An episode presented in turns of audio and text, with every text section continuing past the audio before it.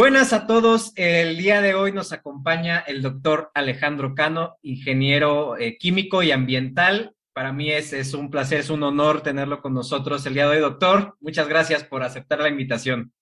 No, con muchísimo gusto.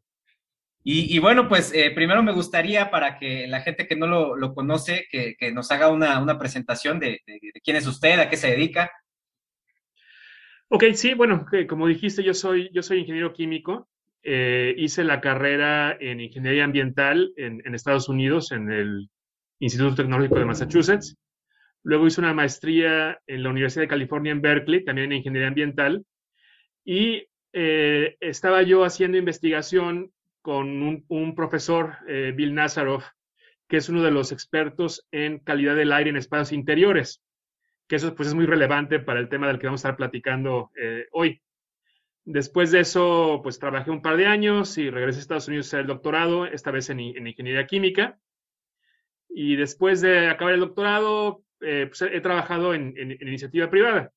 Eh, mi trabajo ahora tiene que ver con la modelación por computadora de procesos químicos, incluyendo reactores y cosas así. Eh, pero realmente lo que estoy bueno, lo, lo, que he estado aplicando a entender este tema de la pandemia, pues fue eh, mi maestría en, en, ingeniería ambiental, sobre todo en calidad del aire en, espacios interiores. Eso está increíble, doctor. Y, bueno, eh, hablando de esto, de, la calidad del aire, a mí me gustaría, para los que no saben, yo voy a poner las redes sociales de, de, del doctor, este, pero sí, yo creo que me, me, gustaría mucho escucharlo de usted, ¿no? Esta pregunta del millón, por si siguen quedando dudas, que creo que sí, nada más de ver lo que hacen nuestras autoridades, pero de acuerdo con la evidencia, ¿cómo, cómo, ¿qué es lo que nos dice la evidencia científica? ¿Cómo se transmitiría este, este SARS-CoV-2? Por las suelas de los zapatos, no. Oh, rayos. o sea, esos, esos tapetes sanitizantes no nos están ayudando. Eh, vamos, lo que se sabe es que se transmite por el aire. O sea, el, COVID se respira. Al principio de la epidemia eh, nos decían, sobre todo siguiendo eh, lo que informaba la Organización Mundial de la Salud, que esto se propaga principalmente por pequeñas gotitas de saliva que nos pudieran salpicar cuando alguien nos estornudaba o tosía. Ahora sabemos que aunque esa puede ser una vía de contagio, no es la más importante ni la más frecuente. O sea, nos, nos, nos, nos contagiamos principalmente por respirar pequeñas partículas con virus que andan flotando eh, por, el aire. De hecho, esto no es, no es nuevo. Se sabe que también ocurre con la influenza. Ha habido experimentos hechos con monos en los que tratan de, de infectar a los monos de dos maneras. Una de ellas es untándoles con un hisopo una solución líquida que tenga virus de influenza. También lo han hecho con COVID, en la nariz y en la garganta. Y la otra es dándoles a respirar aerosoles con el virus. Y lo que han encontrado es que la dosis necesaria para que los monos se enfermen es 100 veces menor, o sea, necesito 100 veces menos virus. Si trato de contagiarlos con aerosoles que respiran, a que, si les unto un líquido contaminado con, con, eh, con virus en la nariz o en la garganta. Ok, está súper interesante. Hace poquito, eh, creo que ayer incluso, vi, me mandó, no es cierto, hoy mi papá me mandó un video donde, donde decía que al revés, o sea, estaba muy bien, muy bien la explicación, pero justo un punto que mencionaban es que era más difícil, o sea, era necesaria como más, más partículas, más aerosoles para infectarte que, una, que un contacto directo, ¿no? no y yo, y, yo y me quedé pensando, pero algún, hace mucho hice un video explicando el por qué esto no, ¿no? Al final del día, si estamos sí. hablando de, una, de un inóculo infectante, es sí. más viable o es más fácil que lleguen pequeñas partículas directo, ¿no? A, a, a, los pulmones o más profundo en el tracto respiratorio, a diluidas en toda la materia orgánica. Yo usaba el ejemplo de caca, ah, vas a pisar caca y ahí hay bacterias, virus, todo eso, sí. pero en lo que lo vas caminando, diluyendo, todo eso son partículas mayores que si tú te llevas a, a, a la nariz, eh, pues tus mucosas, el, la, la, inmunidad innata, todo esto, digamos que tienen más probabilidades de bloquearlo y más tiempo, así llega directo el microorganismo. No sé si, si estoy bien. Sí, sí, o sea, las partículas, le llaman las partículas respirables. O sea, antes de la pandemia, en el tema de la contaminación, nos preocupaban mucho las partículas, las famosas PM10 y PM2.5, que quiere decir partículas de 10 micras y partículas de 2.5 micras. La razón por la que nos preocupaban tanto esas pequeñas partículas es porque llegan hasta lo más profundo de los pulmones. No son atrapadas por los vellos de la nariz, no se quedan impactadas en la tráquea, sino que llegan por los bronquios, los bronquiolos hasta los alveolos. Y así como las, las partículas PM2.5 y PM10 de contaminación son peligrosas porque nos llegan hasta lo más profundo de los pulmones, pues igual los aerosoles respiratorios que tienen las partículas con virus, las que son de ese tamaño, de 10 micras, 5 micras, 2 micras, nos llegan hasta los alveolos. Y ahí es donde están los famosos receptores AC2, etcétera, y, y por eso es mucho más fácil, o sea, necesitamos menos virus para infectarnos respirando el COVID que tocando alguna superficie contaminada por la saliva de alguien. Ok. Sí, yo, creo que, se entiende bien, hasta pareciera un poquito sentido común, ¿no? Pero es, una mala costumbre y yo me, he visto como estos enlaces, estos hilos gigantescos que hace el doctor José Luis Jiménez de cómo se ha venido hecho, haciendo, se ha venido haciendo esto mal, ¿no? La evidencia que ahí estaba y por alguna razón, ¿no? Eh, que él incluso ha documentado en algunos de sus, de sus hilos, eh, o threads, como le digan, ¿no? En Twitter, este, de, se ha venido así cometiendo este error, ¿no? Incluso no sé, la otra vez puse una imagen de, influenza de la pandemia de, gripe española en 1918 y las fotos que había de las personas con el cubrebocas, este, y que decía, ¿no? Ponte el cubrebocas o ve a la cárcel. Ya desde entonces, ¿no? Incluso en los periódicos sacaban estrategias para, para que prevenir la diseminación de, de influenza de gripe española, abra ventanas, actividades al aire libre. ¿Y qué nos pasó? ¿Y por qué cuántos años, 100 años después, seguimos cometiendo el mismo error? Es algo, es algo muy, eh, muy impactante. Y, y, con base en este, en este tema de la, de la transmisión aérea, eh, yo debo reconocer, porque bueno, para los que no sepan, que siempre me, han visto en mis videos metido con esta cosa, ¿no? Este que en el cine, que en el gimnasio, que sé qué, pues bueno, el doctor Alejandro fue el que me, el que me asesoró con esto, que lo enviaron, ¿no? El, el medidor de CO2. Y quién mejor para explicarnos, ¿no? Ya, ya que nos explicó, ya que nos platicó su, sus antecedentes, que, que, estudió todo eso, eh, ¿qué onda con estos aparatitos y, y, por qué? De hecho, ahorita yo estoy en zona de riesgo, afortunadamente estoy aquí solo, pero eh, ¿qué onda con los medidores de CO2? ¿Para qué nos sirven? Sí. A ver, si, si, si, yo, si yo tuviera, a mí lo que me encantaría tener es un medidor de, de COVID, Claro. Que, me, dijera cuántas partículas de COVID hay en el ambiente y si es variante de Delta, Omicron, lo que sea, ¿no? Como, como los que vemos en las películas de Star Trek, ¿no? Que traen ahí su recorder y el aparatito ese les mide todo tipo de cosas. Desafortunadamente, esos aparatos no existen. Y, entonces lo que, lo, que necesitamos es un aparato pues, que nos dé alguna aproximación del riesgo. los medidores de CO2 miden eso, dióxido de carbono. ¿Por qué es útil? Porque el dióxido de carbono es algo que todas las personas emitimos al exhalar. Nosotros respiramos eh, aire con oxígeno y en nuestro metabolismo expiramos, eh, exhalamos dióxido de carbono y vapor de agua. Entonces, el, el, aire exterior tiene más o menos una concentración de 400 partes por millón de CO2, pero el aliento humano tiene como 4%, o sea, 40 mil partes por millón. Entonces yo lo que puedo ver, el, aire cualquiera en una habitación, pues es un promedio ponderado entre aire fresco a 400 y, como tú dices, babas humanas a, a 40 mil. Mientras más cerca esté yo de 40 mil, pues más cerca estoy de hacerle respiración boca a boca a alguien. Mientras que más cerca estoy de 400, pues estoy más cerca de estar respirando aire puro. Uno puede hacer una pequeña fórmula de mezclado matemática, no es muy complicada, y lo que vemos es que más o menos por cada 400 ppm que el medidor marque arriba de 400, 1% del aire en esa habitación ya salió de los pulmones de alguien. Entonces, en tu ejemplo, tu medidor está marcando 680, 670. Más o menos el, el, aire ambiente es 450, digamos 200. Entonces, ahorita en ese, en ese estudio donde estás, medio por ciento del aire es el aire que tú ya exhalaste porque estás solo. De hecho, si tú estás solo, pues no importa lo que diga el, el, medidor de CO2, o sea, son tus propias babas. Son babas mías flotantes. Ajá, el problema es cuando mides eh, 3.000 partes por millón en una sala de juntas donde hay otras 20 personas. ¿No? Porque si, si, si dice, y, eso lo, hemos medido. O sea, yo, otras de las personas a las que yo les he enviado esos medidores me han, me han reportado oye, estoy en una junta y mira cómo está subiendo esto. Era un, lugar sin ventanas, cerraron la puerta y la junta duró un par de horas y se fue subiendo, subiendo, subiendo. ¿no? Entonces, cuando, cuando ya, ya mide 3.000, pues vamos a hacer el cálculo, ¿no? 3.000 menos 400 son 2.600. Eh, vamos a dividir entre 400, más o menos 6%. 6% pues implica más o menos que hay, que dividir 100 entre 6, pero más o menos una de cada 16 inhalaciones la está sacando directamente de los pulmones de alguien. Entonces tú respiras 16 veces, 15 veces es aire limpio y uno es respiración boca a boca con alguien de las personas que está ahí. Digo, obviamente está todo mezclado, pero es el equivalente. Claro, claro.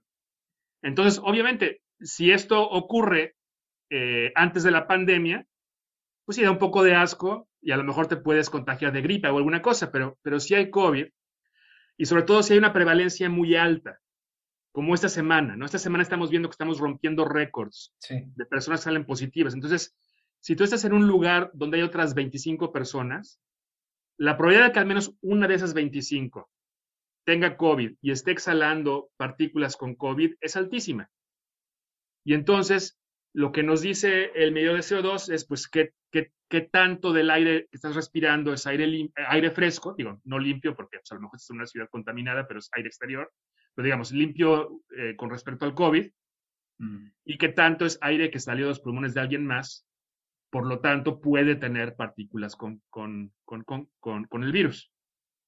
No, es, es, es impresionante. Yo eh, que he tenido la oportunidad de subirme a un avión, a un camión, eh, digo, el avión en teoría te trae sus, filtros SEPA cada, eh, cada tres minutos, creo que hace, hace ahí una limpieza, eso dicen, no, no sé, pero este, no, me, me, da mucha preocupación porque generalmente estamos acostumbrados a estar, a estar este, todos encerrados, ¿no? y, y, a veces esa es la, la sensación de seguridad, perdón, que que tenemos que entre más, más cerrados estamos, más cierras ventanas, menos probabilidades de, infectarse. Y, pues claro, una de las razones que dan para, para los contagios cuando empiezan a aumentar, por ejemplo, en, época de frío, pues es esa, ¿no? Que cerramos todo y nos amontonamos y entonces se saturan estas, este aire que ya estuvo en los pulmones de alguien más. Entonces, bueno, eh, yo creo que quedó clara esa explicación. ¿Y, y qué recomendaciones nos daría usted si, si alguien, porque ahorita cada vez hay eh, más deseos de adquirir esto, creo que hemos convencido a algunas personas.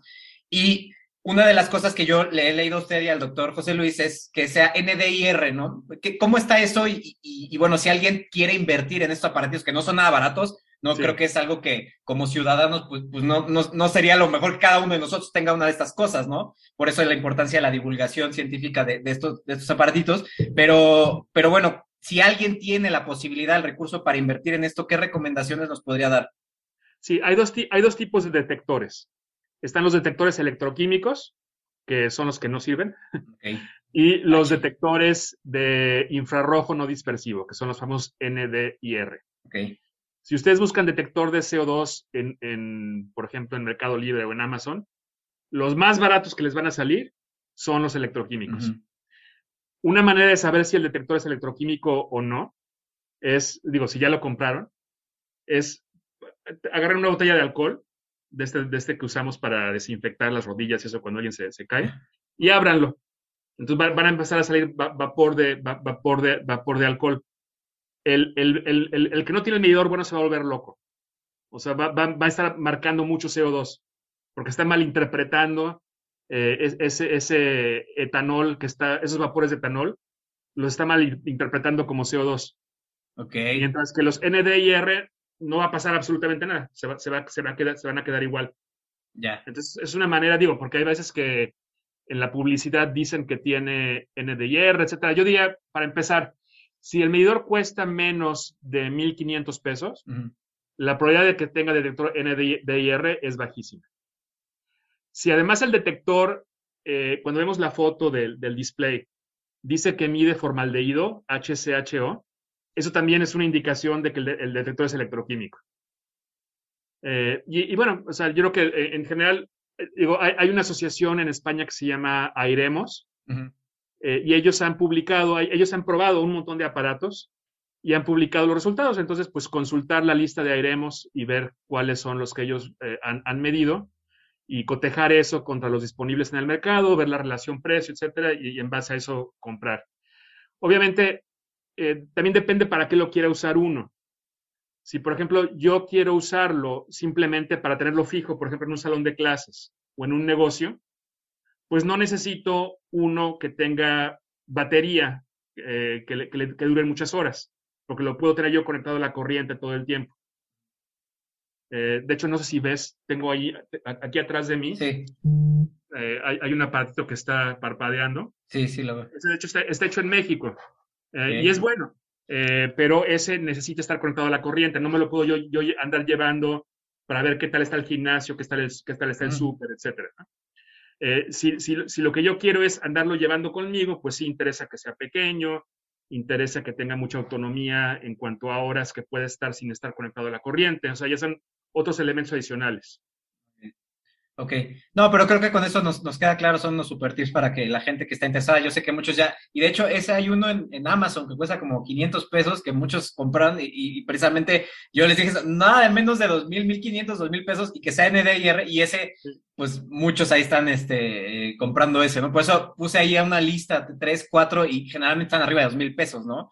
Entonces, sí, este... hay uno que de repente llega a andar como en 1.800, Ajá, 1.900, pero eso es, lo, es lo, más, lo más bajo, pero sí, antes de invertir en, algo como esto, pues sí, eh, hacer un poquito de investigación eh, de, si ya alguien lo compró antes, qué experiencia tienen, si lo, si lo compararon contra alguno de los que, de los que sabemos que son, que son, que son fiables. Sí, de acuerdo. Y yo tengo una, una doctor, a ver si, si nos puede explicar una cosa. Ya nos, ya nos mencionó la, la un, un, como cálculo ahí que podemos hacer indirecto a través de las partes por millón de CO2 en cuanto a la el aire ajeno, que uno está básicamente, esto que dicen, oye, ya se pueden dar besos de cuatro, pues, pues te los estás dando si estás en un sitio cerrado, casi, casi, ¿no? Eh, entonces, eh, pero ¿qué otras cosas nos puede ser, o sea, qué riesgo tengo yo de, de estar en un sitio con, con, CO2 elevadísimo? Porque yo me acuerdo que alguna vez les dije, miren, para que me entiendan, eh, me, me, llegó el recuerdo, ¿no? Cuando en, las, en los salones de clases en la universidad éramos 50 y por alguna razón el profesor decía, vamos a cerrarlo todo, ¿no? Este, para que no haya ruido afuera. Entonces cerraban todo el calorcito y de pronto empezaba uno a cabecear, ¿no? Y, decía yo, bueno, ¿será porque da mucha flojera el profesor o había algo ahí químico que nos estaba pasando? Entonces, ¿se sabe si hay algún como, como riesgo a la salud de, estar fumándonos tanto nuestro propio CO2? El CO2 en sí, vamos, tendría que ser un nivel altísimo para que nos pueda envenenar. Lo que sí se sabe es que afecta de momento, o sea, en el momento que yo estoy respirando niveles altos de CO2, eh, impacta mis habilidades cognitivas. Entonces puede ser que me adormezca, puede ser que me distraiga más, que, sea medio tonto. Este, entonces, pues sí, no es recomendable al estar estudiando, estar haciendo cosas que requieran pensar, estar eh, eh, manejando, por ejemplo. O sea, de repente, sí. a lo mejor, digo, hay gente que, le da sueño manejando, ¿no? incluso a mí, y hay veces que para, para, que para controlarlo, pues ponemos música, pero también medio abrimos la ventana o, le, echamos al aire. Y eso no es accidente, o sea, e, en, en, los, en los automóviles, si tenemos las ventanas cerradas y si tenemos el aire en recirculación, o sea, no con aire externo, es muy fácil que el CO2 se eleve a 2.000, 3.000 partes por millón. Y arriba de mil y pico es cuando ya se empieza a ver estas este, pues, afectaciones a nuestras habilidades cognitivas. Qué, importante. Y, bueno, tomando en cuenta esto, ¿cómo... Em,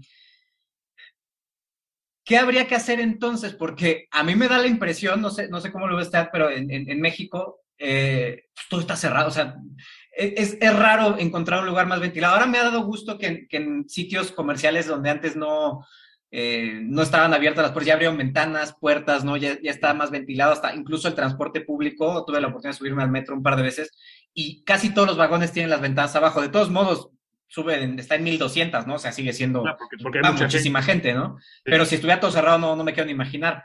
Eh, contrario al camión, por ejemplo, que son menos personas, pero llegó a 3000 y pico en el, en el, en el único camión el que me he subido.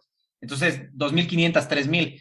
Y ese definitivamente no tenía ningún tipo de, filtro, ¿no? El, metro tampoco. Pero, eh, cómo, cómo, ve esta situación en cuanto a, a, las diferentes eh, diferentes establecimientos, ¿no? Se, están bien ventilados eh, y si no, pues, ¿qué habría, qué habría que hacer? ¿Qué habría que empezar a, a, exigir, ¿no? Y a pedir como, como ciudadanos, porque, pues, definitivamente, ok, yo me podré poner mi cubrebocas, eh, lavarme las manos, tener buenos hábitos, pero si es un sitio cerrado, como usted mencionaba, la oficina, con más de 3.000 partes por millón, pues por mucho que uno traiga el cubrebocas, y por ahí vi una tablita del tiempo de si todos tenemos cubrebocas y hay alguien con COVID, pues no importa, si estamos todos encerrados es muy probable que, aún así nos contagiemos a pesar de la, de la alta, por ejemplo, eficacia de filtración de un cubrebocas, ¿no? o sea, no, no, no van a filtrar el 100%, vaya. Entonces, ¿qué pudiéramos hacer nosotros este, para, para esto de, de la ventilación? A ver, lo de la ventilación es importantísimo, pero no hay que minimizar tampoco el tema de los cubrebocas, porque, vamos a ver, la diferencia en, en riesgo entre un lugar donde hay, digamos, eh, 3.000 partes por millón y un lugar donde hay 600 partes por millón, estamos hablando de 6% de aliento ajeno contra medio por ciento de aliento ajeno. Es una, una diferencia de 10 en el riesgo.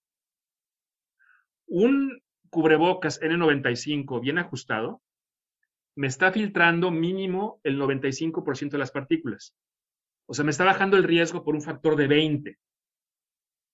¿no? Ahora, obviamente, si tenemos las dos cosas, eh, o sea, buena ventilación me baja el riesgo un factor de 10, más un cubrebocas bien ajustado, de calidad N95, que me lo baja otro, otro factor de 20, pues ya bajé mi riesgo un factor de 200. O sea, muchísimo. Okay.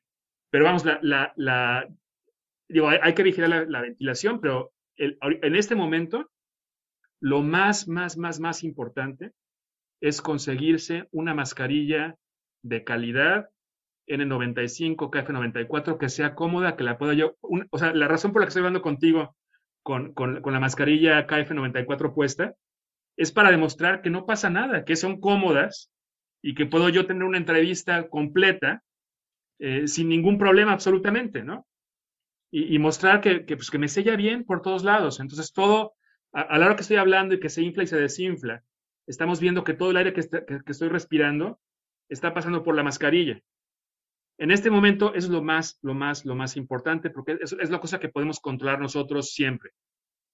Eh, la otra cosa que podemos controlar a veces es la, bueno, eh, escogemos a dónde nos metemos y cuánto tiempo estamos allí.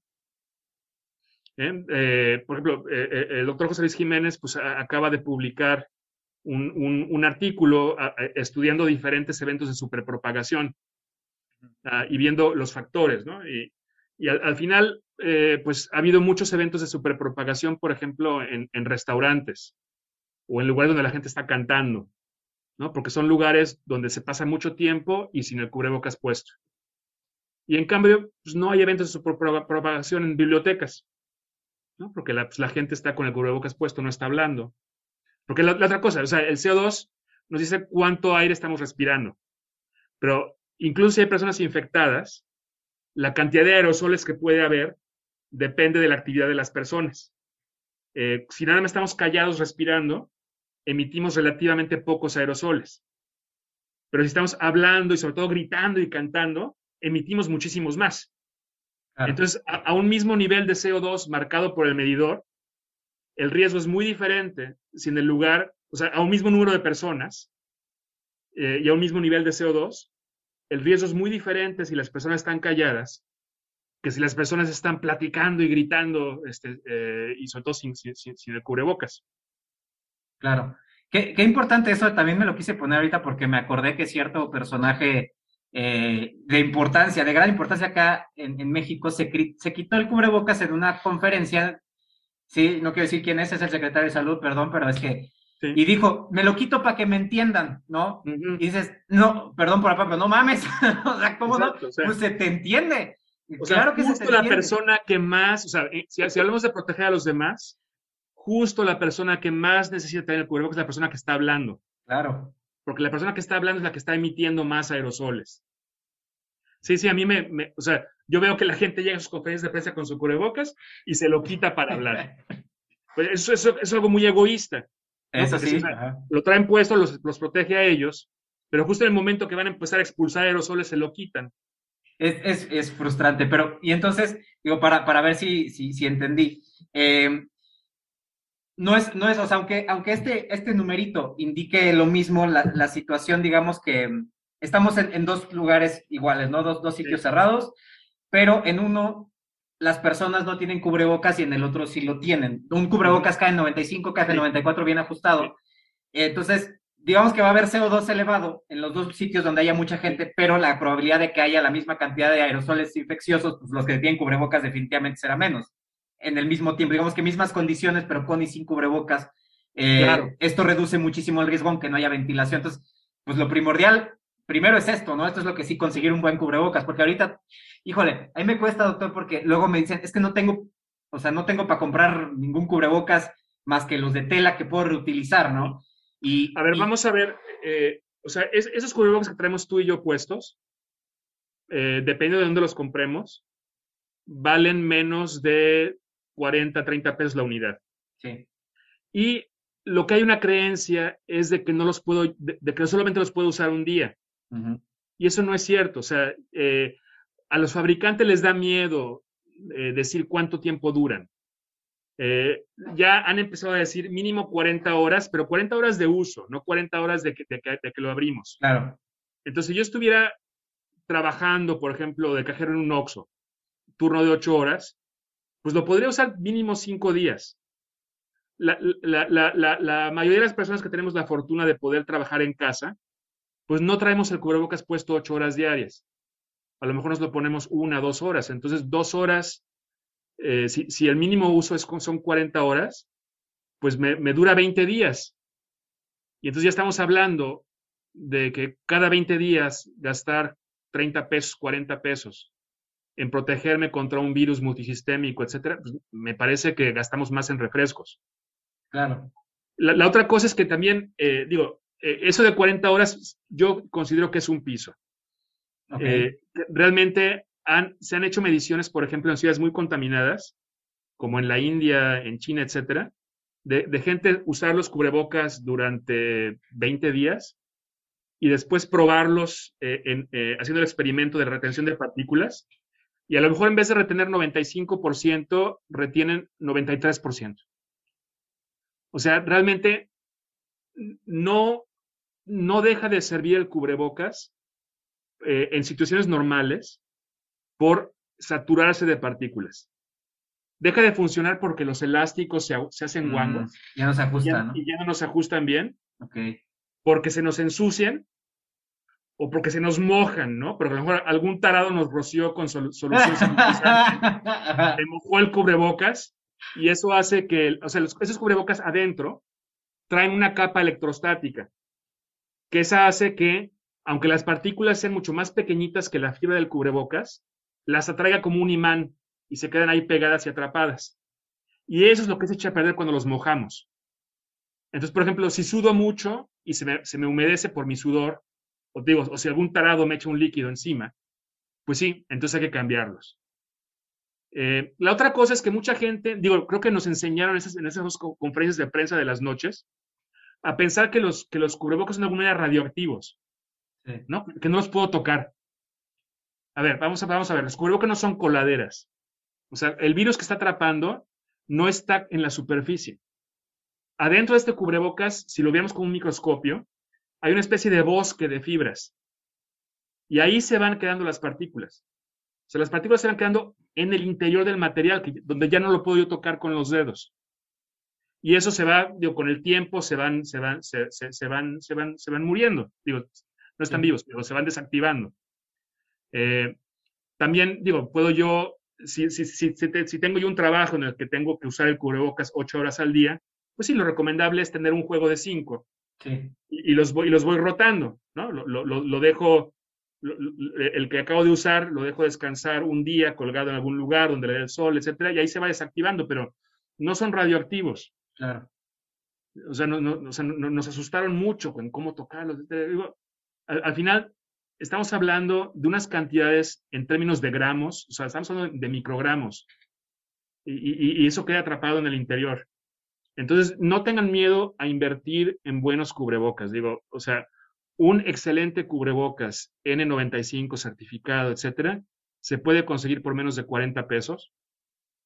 Dura mínimo cinco días eh, de uso continuo, eh, a menos digo, que lo, que dijimos, ¿no? que se moje o que se, se, eh, ya, ya, ya, no se ajusten las correas. Incluso si, si las correas empiezan a, a, hacerse guangas, hay unas cositas de plástico que se llaman orejas, que, donde yo puedo ponérmelas en la nuca y entonces en vez de colgarlo a las orejas, colgarlo allí. O hay otros modelos, por ejemplo, este que yo traigo puesto, eh, ya, es un modelo en que yo puedo estar estirando el, la correa eh, para, para, irlo apretando. Y quiero hacerle una eh, pregunta. yo había también visto eso de 30, 40 horas de uso continuo y hay quien sugería, creo que, no, no sé si fue, si fue de los CDC que, leí esto, pero tenían ahí como una guía de, para reutilizar cuando había esta escasez de estas mascarillas de N95, que después de ocho horas de uso continuo, pues por los vapores que se, humedece un poquito, entonces dejarla descansar. Y ahí decían 72 horas al sol, pero protegidas, ¿no? Para que no se llenen de polvo, todo eso. Entonces yo lo que hacía era, bueno, tengo varias, ¿no? Compro una caja y, y este, que obviamente originales, y uso una, la dejo reposar ahí, agarro la otra y, y, las, voy, las voy rolando hasta que cumplan sus, sus 30 horas o de plano ya no se ajusten. Pero si estamos hablando de una persona que no, este, pues que no puede invertir tanto, pues sí es, es, es, bastante tiempo de uso el que tienen estas, y considerando sobre todo el nivel de riesgo, ¿no? Si están actividades cerradas con mucha gente, está bien esto de, de, dejarla en, bolsa de papel o de tela para que no se humedezca y al sol un ratito y así hasta que le toquen dos, tres días. Sí, yo, yo digo, o sea, comprar por lo menos tres. ¿no? Digo, normalmente los venden en cajas de cinco, en cajas de diez, los buenos. Sí. Y, digo, y, y, si voy a usar, digo, si yo tengo turnos de ocho horas y voy a usar mi cubrebocas cinco días, digamos, en el extremo antes de desecharlo, pues ya estamos hablando de, una inversión de siete pesos al día. Digo, digo, nos gastamos más en refrescos. Eh, y, además, digo, si, somos cuidadosos y, buscamos que eso que, que, no nos, que no nos lo mojen y eso, se puede usar más de cinco días, en, mi opinión. Ok. O sea, yo creo que no es el momento en este, ahorita que ya están disponibles los KF94, los N95 certificados, no, o sea, esto es el primer lugar donde yo me gastaría mi, mi, presupuesto de protección personal contra la pandemia. O sea, antes de comprar los medidores de CO2, antes de comprar un purificador de aire, etcétera, comprarme mi caja de, eh, de, de, de, cubrebocas N95 KF94 certificados. Muy bien. Clarísimo, sí. Y quiero que nos explique porque uno de los eh, conspiranoicos que dicen que no, que me... Bueno, primero la pregunta en concreto. ¿Es cierto que el cubrebocas ocasiona intoxicaciones por CO2 o me voy a asfixiar? O sea, se queda atrapado ahí, no. ¿me puedo morir? No, porque el CO2 es un gas igual que el oxígeno, el nitrógeno. El CO2 pasa por el cubrebocas como Pedro por su casa, o sea, no lo retiene en lo absoluto. Muy bien. Ok. Y entonces, eh, estas personas que quieren como justificar que nos vemos muy ridículos con nuestros cubrebocas, eh, hacen una imagen que le quiero compartir, déjame ver si puedo acá. Usan esta imagen, ¿no? Eh, la, vi compartida en algunas páginas que mandaron de, o sea, para lo que se ponen para el humo, para pinturas, disolvente, gas, radioactividad y virus mortal, ¿no?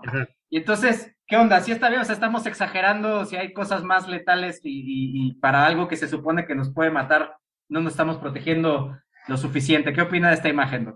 A ver, a ver, realmente, si no hay problema de presupuesto, lo ideal es ponerse una como la que trae el, el, señor que, está, que dice disolvente, o la que trae el que dice pinturas. O sea, esas son unas mascarillas que se llaman elastoméricas, que tienen filtros intercambiables. O sea, al cubrebocas le pedimos dos cosas. Le pedimos que filtre el aire retenido de las partículas y le pedimos que selle bien a la cara. El, problema con los, eh, cubrebocas quirúrgicos, esos azules que, son los más comunes, el material es muy bueno. El material tiene la capa electrostática, todo eso, o sea, cumple la función de filtrar. Eh, lo que no cumplen es la función de ajustarse bien a la cara. Dejan huecos en las mejillas, dejan huecos junto a la nariz, entonces se cuela mucho aire sin filtrar, que es lo que no permiten pues todas las, las mascarillas elastoméricas que estamos viendo en esta foto. Entonces, digo, estábamos hablando de si invertíamos 30 pesos o no. Eh, digo, si, eh, yo, por ejemplo, para viajar en avión, yo, yo uso una, no es, no, es, no es tan aparatosa como estas, eh, pero esa, digo, costó dos mil pesos y tiene filtros intercambiables, etcétera. Entonces, obviamente, si, si, no hay problema de presupuesto, pues sí, la recomendación es utilizar una como la que tiene el señor ahí que dice disolvente. Pero si no podemos invertir en eso, pues lo, eh, invirtamos los 30, 40 pesos en las de calidad eh, intercambiables. O sea, yo, yo, esta, yo esta gráfica no, no le diría que la crítica es no uses cubrebocas porque no sirve, sino más bien usa el mejor cubrebocas o la mejor mascarilla que tu presupuesto te permita. Porque al final del día, pues el, los costos asociados a contagiarte son mucho más altos. Desde lo que cuesta una prueba PCR y luego si, si llegas a, tener enfermedad grave, pues todos los gastos de, tratamiento. Y después las secuelas, ¿no? Lo que si tienes las secuelas, claro, porque mucha gente dice, la, eh, la, mortalidad está bajando. Eh, hay mucho, cada vez hay más casos documentados de lo que llaman el, el COVID persistente. son, son, o sea, esto no es nada más una enfermedad respiratoria. O sea, hay muchas eh, secuelas neurológicas de tener eh, capacidad cognitiva afectada, tener, esto, esto es mejor, ah, digo, hay médicos que pueden comentarlo mucho mejor que yo, pero pérdida persistente del olfato, del gusto, eh, estaba leyendo hoy un, artículo donde decía que en niños que se habían contagiado, aumentar la propensión a la diabetes, o sea, hay un montón de secuelas que no conocemos. O sea, este, este famoso virus Omicron que ahorita nos está pegando, pues se descubrió hace dos meses. O sea, toda la gente dice que es leve. Bueno, a lo mejor en Sudáfrica no se murió tanta gente como una ola anterior, pero dos meses no son suficientes para saber el total de las secuelas que pudieran estar asociadas a, este virus. Sabemos que con las versiones anteriores hay muchas secuelas. Entonces, pensar que el Omicron no va a tener secuelas me parece sumamente imprudente. Claro, y, bueno, ahí en, ese sentido también, eh, sí, este, este cálculo que no están haciendo y que es una enfermedad nueva, yo voy a permitir volver a mencionar esto porque creo que eh, sirve para generar conciencia de lo que es un virus bien conocido. En aves, el coronavirus de las aves, eh, el virus de bronquitis infecciosa, si es un ave que va a vivir mucho tiempo y le da este, este coronavirus, es propensa a generar neoplasias después por, las, por los cambios inflamatorios. Muy parecido, ¿verdad? Que es, es, muy parecido, incluso los síntomas, todos, bueno, los signos de, las aves y, este SARS-CoV-2.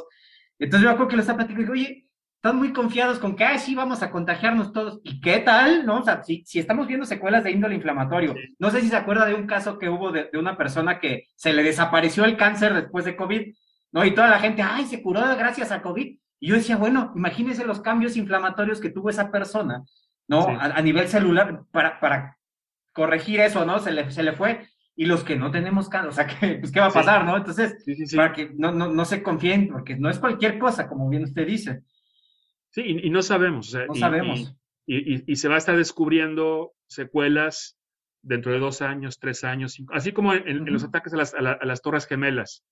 Se fueron descubriendo con el paso de los años todas las secuelas de la gente que respiró eh, esas cenizas y eso, y no, no, no, se, no, se, supo eso al mes de que había ocurrido. Yo creo que va a pasar lo mismo con COVID. O sea, estamos, eh, si, si, no tenemos cuidado en, en, en, no infectarnos, no infectar a otras personas, estamos generando potencialmente un, enorme número de personas con secuelas que no, no, sabemos cuáles van a ser. Y por, por, último, me gustaría preguntarle, creo que es el, el, incluso más complejo de los medidores de CO2, este tema de la, la, filtración, pero ya no con el cubrebocas, sino utilizar un filtro EPA, ¿no? El HEPA, eh, porque todavía es todavía más caro si uno está pensando en agarrar uno chiquito o poner en un sistema de aire acondicionado. ¿Qué nos puede decir de esto de, la filtración eh, con, estos, con estos mecanismos? A yo creo que primero hay que regresarnos y entender que nos contagiamos por respirar lo que llaman la dosis infectante. O sea, por respirar en cierta cantidad de tiempo un número suficiente de partículas con virus. Entonces, bueno, ¿qué tengo que hacer? Primero, pues tratar de evitar pasar mucho tiempo donde hay concentraciones altas potenciales de aerosoles con virus. Luego la otra es, pues si ya estoy en ese lugar, pues protegerme con el cubrebocas para que se filtre, ¿no? Pero el tema de los, filtros de aire, lo que hace es tratar de bajar la concentración de partículas en un ambiente. Eso, si, hay, ventanas, eso lo puedo lograr abriendo ventanas. Si, el lugar tiene muchas ventanas y puedo generar una corriente cruzada, es, ese aire me va a estar sacando del lugar todas las partículas con virus que la gente puede estar emitiendo. Ahora, hay lugares donde no hay dos ventanas, hay una sola ventana. Y entonces a lo mejor no se hace una corriente de aire. Entonces ahí la inversión que yo puedo hacer es comprar un ventilador de piso, de esos de pedestal, valen 600 pesos. Entonces yo pongo mi, mi, ventilador de pedestal apuntando a la ventana, lo prendo y está haciendo la función de, de, extracción, está sacando el aire sucio y aire limpio se filtra, bueno, aire limpio, aire, digamos, aire ambiente, aire de la ciudad, se infiltra por, por las grietas o por diferentes lugares. Entonces, bueno, eso, o sea, si, si yo, si, si hay agujeros en el lugar donde trabajo, en el lugar donde vivo, la opción más barata es comprar ventiladores de pedestal para ayudar a que se haga una ventilación cruzada que me renueve el aire. hay lugares donde no hay ventanas. O lugares donde el clima es tan extremoso que no es factible abrirlas porque o nos asamos o nos congelamos. En esos lugares, si se puede abrir un poquito las ventanas, ahí sí es donde los medidores de CO2 son muy útiles, porque nos ayudan a decir qué tanto es tantito. O sea, yo puedo ver mi medidor, estoy a lo mejor tratando de, tenerlo arriba, abajo de 800. Si el día, si hace mucho frío y de hecho hay mucho viento y veo que se me bajó a 600, digo, ah, pues a lo mejor puedo cerrar un poquito más la ventana. O si de repente veo que ya se, se subió a mil y pico, digo, híjole, pues me pongo otro suéter encima, una chamarra y abro un poquito más. Pero hay lugares donde no puedo yo abrir, o sea, abrir y cerrar ventanas. Simplemente porque no hay. Sí. Y ahí es donde los purificadores de aire pueden hacer esa función. O sea, eh, lo, que, lo que hacen estos aparatos es estar moviendo el aire de la habitación, pasándolo por los filtros y entonces atrapando, atrapando las partículas.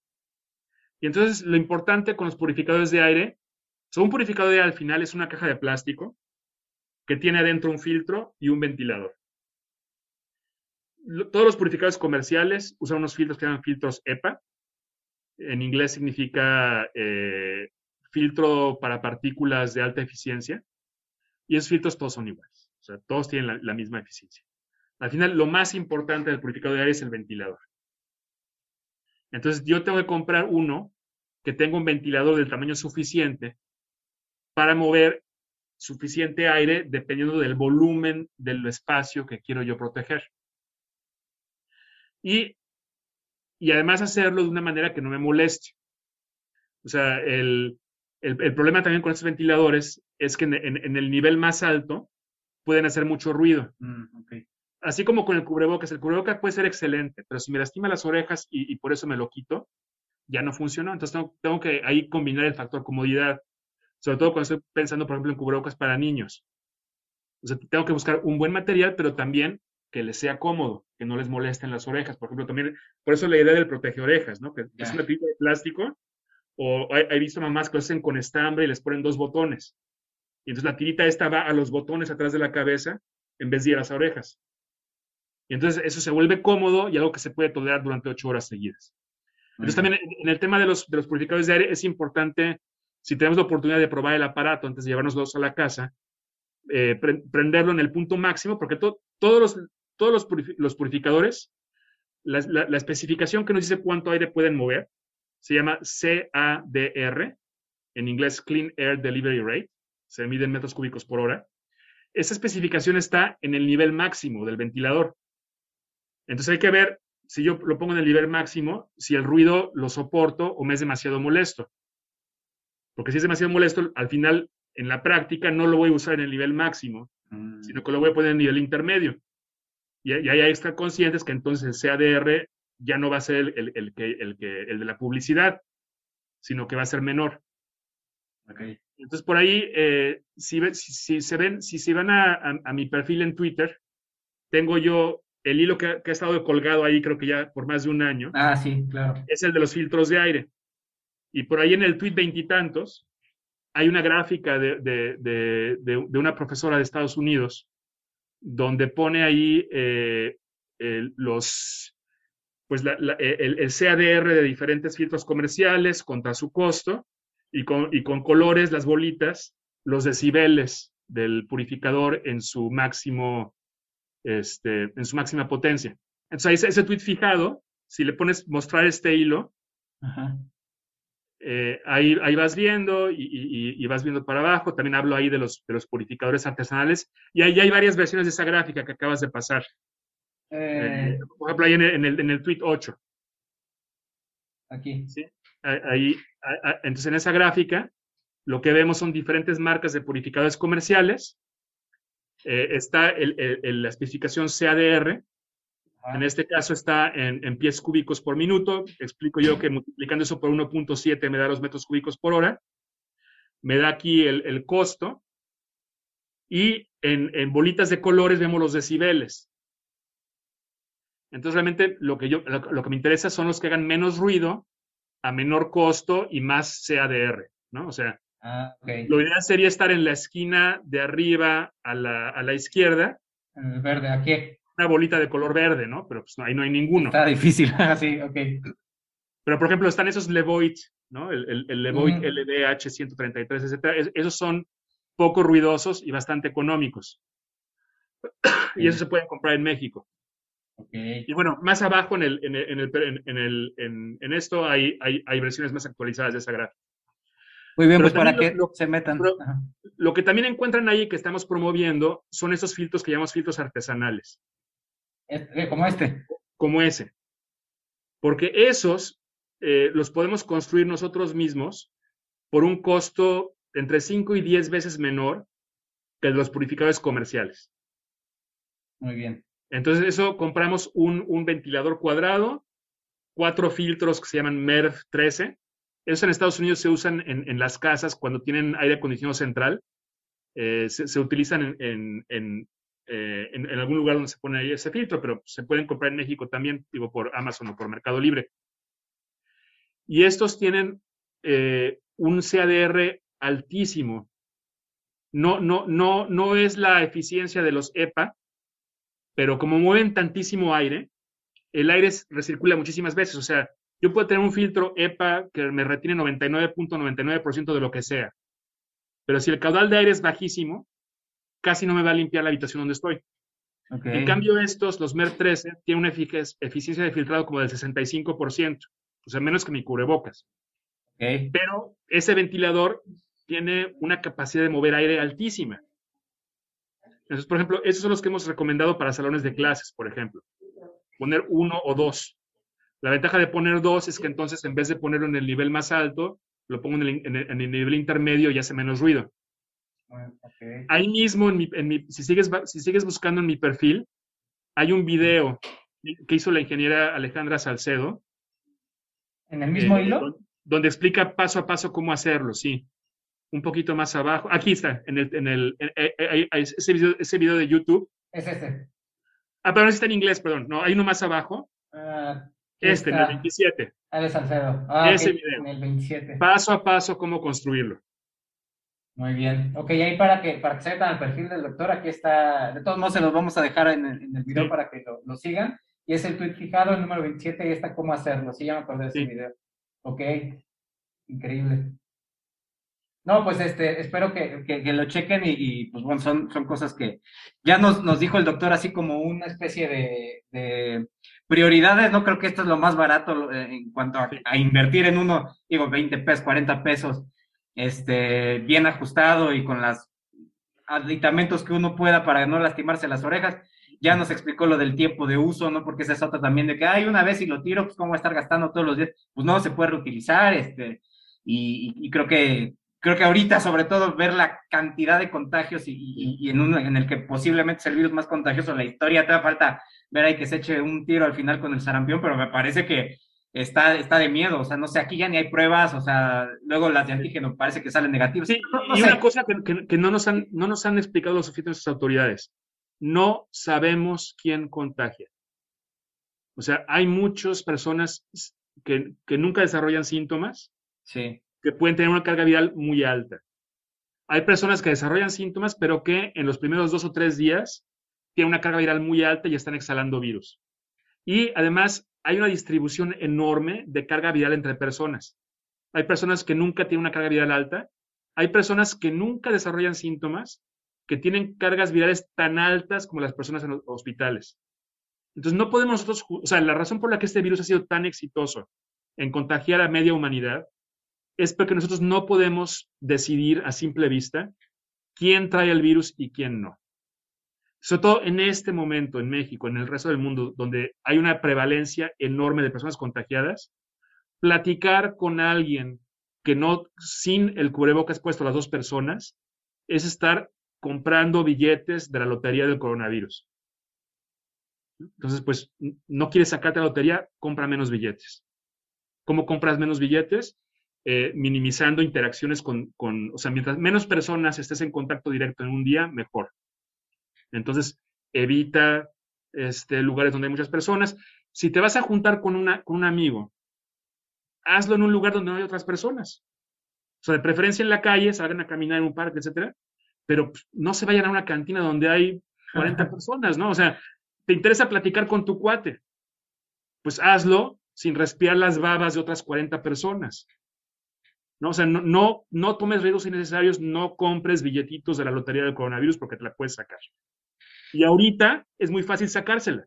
Con eso que me está diciendo del tema de los asintomáticos da mucho ruido, porque si son cargas virales tan elevadas, quizás yo pudiera ahí relacionar por qué muchas personas asintomáticas terminan con secuelas, sobre todo neurológicas, me parece.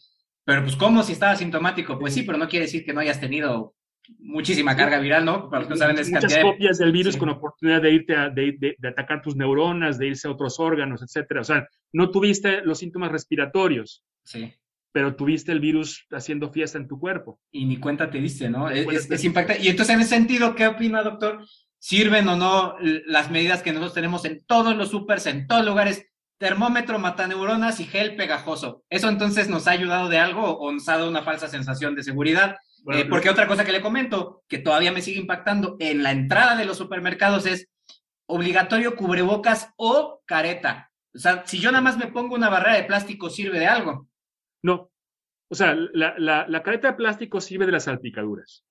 Digamos, para que alguien me contagie salpicándome, su saliva tiene que tener la buena suerte de atinarme adentro de la nariz, en la boca abierta o en los ojos. si, me, si me pega en la frente no pasa nada, si me pega en una mejilla no pasa nada, si me, si me pega en la punta de la nariz no pasa nada. Entonces, teóricamente, ¿es posible que me contagie de esa manera? Sí. O sea, una persona que tiene mucho contacto con el público, pues no está de más que, si no usa lentes, se ponga unos lentes, unos lentes de plástico de seguridad o una careta para minimizar ese riesgo. Pero de todas maneras, su riesgo principal va a ser inhalar eh, las exhalaciones de otras personas. Lo, lo, vimos. O sea, para infectar a un mono con COVID, necesito 100 veces menos virus para contagiarlo por la vía respiratoria que para contagiarlo untándole una solución con virus. O sea, si, yo quiero infectar al mono con una solución con virus, necesito 100 veces más virus para que se, para, que se enferme. nosotros somos monos también, de alguna manera, ¿no? Entonces, no, nuestro DNA no es tan distinto. Entonces, y además tiene lógica, lo, que hemos hablado, ¿no? respirar nos lleva el virus hasta lo más profundo de los pulmones. Entonces, no, o sea, las caretas, digo, te protegen de, la salpicadura, pero no no te protegen de estar respirando lo que anda en el aire. Entonces, una careta no te protege. Y, el termómetro y el usar careta arriba de las otras cosas te da una protección adicional a este riesgo de que alguien, de que alguien es para proteger a los ojos, ¿no? Porque la nariz y la boca ya están protegidas por, el, por, por, por, la mascarilla. Y entonces, para proteger los ojos, pues no hace falta una careta, puedes protegértelo con tus anteojos de toda la vida, o si no, si no, si no usas anteojos, pues con unos anteojos de plástico también. no, no es mala idea protegerse los ojos, pero los ojos no están activamente respirando y atrayendo aire, ¿no? O sea, para que alguien nos infecte los ojos, nos tiene que salpicar y tener la buena puntería de que la gotita de saliva pegue en los ojos y que además nuestro reflejo de cerrar los ojos y las pestañas no, no lo agarren ahí. Claro, de acuerdo. Y entonces, eh, pues menos el, prevenir esto con el termómetro también y el gel antibacterial como... Y, el, termómetro de alguna manera puede detectar a personas con fiebre. Entonces, eso no es del todo inútil. Lo que pasa es que va a dejar, de, va a dejar pasar a un montón de personas infectadas que no tienen fiebre. Porque no todas las personas que están eh, eh, exhalando virus tienen fiebre. Sí. Entonces, digamos, es una medida adicional, pero muy incompleta. El tapete, Sí, Digo, bueno. a menos que conozcas personas que chupan zapatos y lo pasan de una persona a otra, pues está- se, se ve difícil que, que- que los zapatos sean una vía de contagio. La rociada de la ropa, igual, o sea, una persona no lleva el coronavirus en la ropa y por entrar a una habitación con coronavirus en la ropa, el virus entra, el, el- el virus los llevan adentro y activamente los están expulsando al respirar y al hablar. Entonces yo puedo tener todos los actos, arcos sanitizantes y desinfectar toda la ropa, pues si una persona está infectada, una vez que dé su primera respiración y exhalación, ya sacó virus. Y digo, y tienen, y tienen el, el- el inconveniente de que me echen a perder mi cubrebocas Eso le iba a decir. a- a- al mojármelo con una de estas soluciones. Sí, no, no sirvió de nada y además empeoró la cosa, ¿no? O sea, te arruinó tu Empeoró la cubrebocas, cosa. se te, te Digo, lo del famoso alcohol gel, digo, pues, digo, es, es bueno lavarse las manos por muchas razones, pero igual me parece un gasto inútil. O sea, Claro. digo, a, a lo mejor si una persona está picándole la nariz a alguien y luego picándose la nariz, pues igual sí, a- a- ayuda en algo, ¿no? Pero Claro. también me, me parece una, fa- una falsa sensación de seguridad esto de estar con, con el famoso alcohol gel y, y- la cantidad de dinero que han invertido los negocios en alcohol gel, cuando realmente, digo, por ejemplo, yo aquí en, en- en mi oficina lo que hicimos fue comprar varias cajas de estos de varios tamaños y las ofrecemos a la entrada. Eh, y, y le decimos a las personas, o sea, cuando vemos una persona que no trae un buen cubreboca, le decimos, oiga, eh, por seguridad de usted, ¿me aceptaría este regalo? Eh, mira, es un cubrebocas de estas características, etcétera. A mí me parece eso una, mecho- una mejor inversión que, que- Claro. que- que la inversión en, en alcohol gel y, a- y las otras cosas. Pues así es, doctor. Eh, y, creo que eso, sí, ni quiero imaginar, no sé si llegó a ver las imágenes acá de, de los cañones sanitizantes, que son unas bazucotas y, o sea, hay muchas cosas que no quiero ni siquiera calcular eso, todo lo que se invirtió en, la, en el teatro de la higiene que se le dice, ¿no? Sí, o sea, Cuando hacer, pudieron en haber hacer cosas visibles, ¿no? O sea, sí, sí, el sí. tema- como es un virus invisible y, y- y lo- y los gobernantes quieren eh, dar la impresión de que están haciendo algo, les son muy atractivas las cosas que se ven claro. Entonces, estar echando ahí algún humo de alguna cosa, aunque no sepamos qué humo es ese, pues da una, una, una sensación de que están haciendo algo, pero es absolutamente inútil. No sirve para nada. De acuerdo. Doctor, bueno, pues este se- se- fue una excelente plática. Le, le agradezco. No sé si tenga algo más que, que agregar a, la- a- a algo que nos haya faltado. Eh, pues no, o sea, los temas, o sea, cuídense mucho, este, cuiden la nariz más que las manos, no sabemos quién contagia. Eh, desconfíen de la gente joven, lo- con todo respeto, pero la está gente bien. joven se siente invencible y sienten que sus amigos se cuidan, etcétera. El, el- el- el sentido de me cuido entre la gente joven es bastante distinto al me cuido entre la gente mayor. Entonces, eh, digo, si, si en su casa viven con gente joven que, que anda saliendo, Sí. abran las ventanas. Por ejemplo, en, en- en casa de mis padres, eh, acostumbrábamos mucho sentarnos a comer en una especie de desayunador que hay en la cocina. Es un espacio muy chiquito, pero muy cómodo. Y lo que le recomendar es, ya no hagamos esto, porque no sabemos dónde, dónde hemos andado cada uno de nosotros. Mejor ah, vamos a sentarnos en el comedor que tiene el techo más alto, donde hay más ventanas, etcétera. O sea, cual- hay un montón de cosas que podemos hacer. O sea, no hay riesgo cero, pero hay un montón de cosas que podemos hacer para reducir riesgo. ¿no? O sea, guardar distancia. O sea, no es lo mismo eh, respirar aerosoles a dos metros de alguien que, que- que junto a ellos, ¿no? Eh, eh, entonces, pues sí, o sea, la, la distancia, la densidad, privilegiar lugares con techos altos, o sea, todas las mediciones que hemos hecho con los medidores de CO2, eh, lugares, por ejemplo, como Costco, donde tienen el techo muy alto, siempre salen mucho más, más bajas que, en Sí. un- que, por ejemplo, en un Oxxo, sí, ¿no? O sí, sea, sí. Y es un poco de lógica. A más volumen, hay, hay, hay más espacio para diluir. O sea, la, la densidad de gente por metro cuadrado o por metro cúbico, eh, eh, considerando el techo, eh, es muy importante. O sea, si no, si no tenemos el medidor de CO2, la, la- lección de los medidores de CO2 es esta, que, que mientras más apretados, mientras más humanos haya por metro cúbico, más, más alto va a ser el nivel de CO2.